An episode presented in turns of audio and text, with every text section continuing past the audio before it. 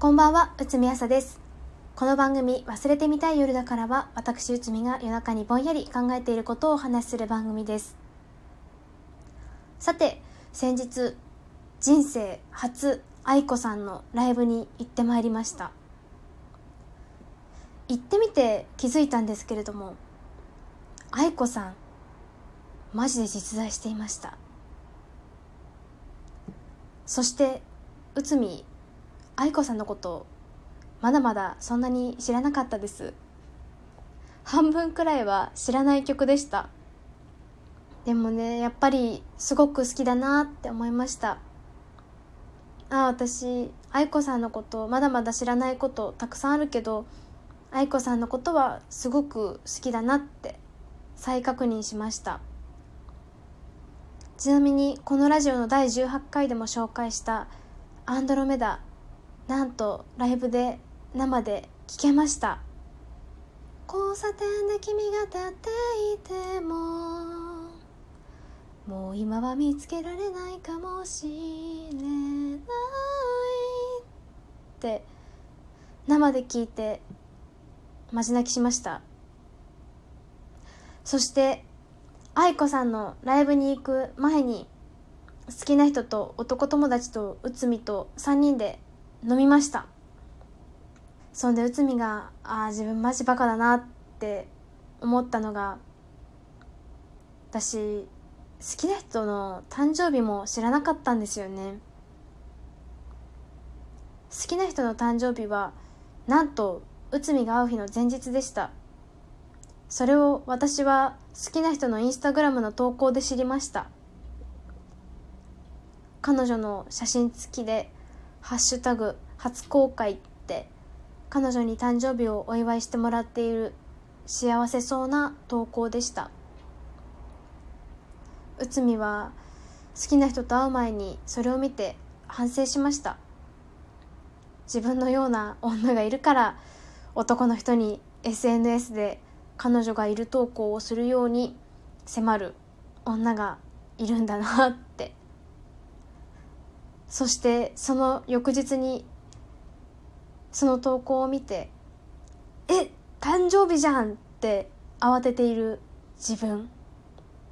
めちゃくちゃ好きなつもりだったのに全然相手の誕生日のことすら知らない自分にも反省しました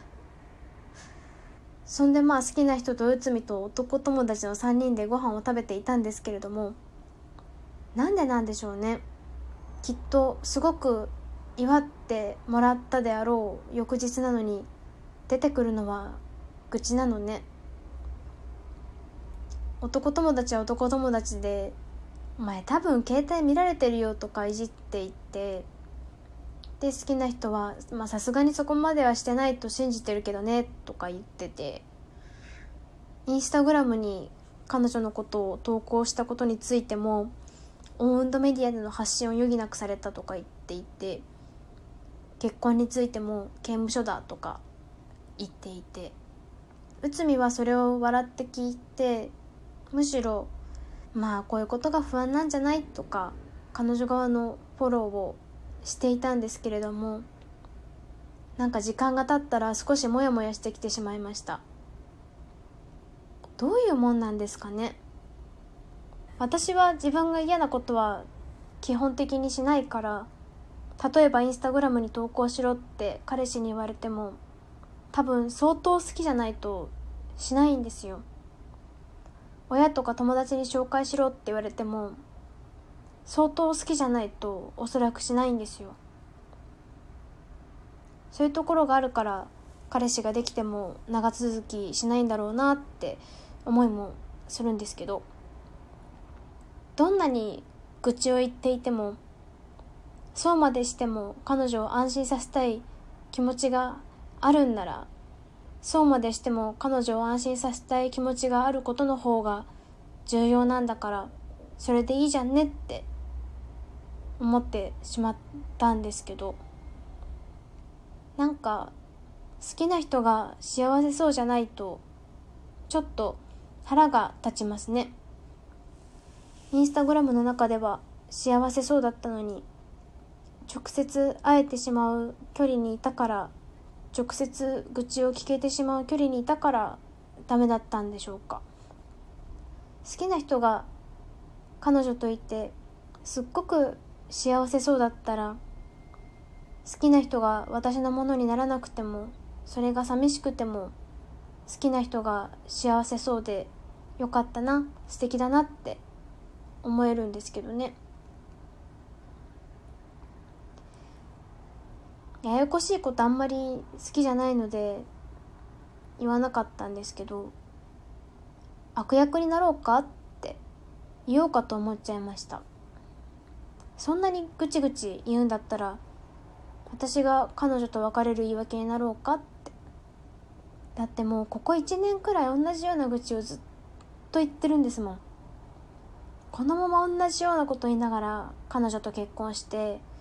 同じような愚痴を一生言いながら結婚するんなら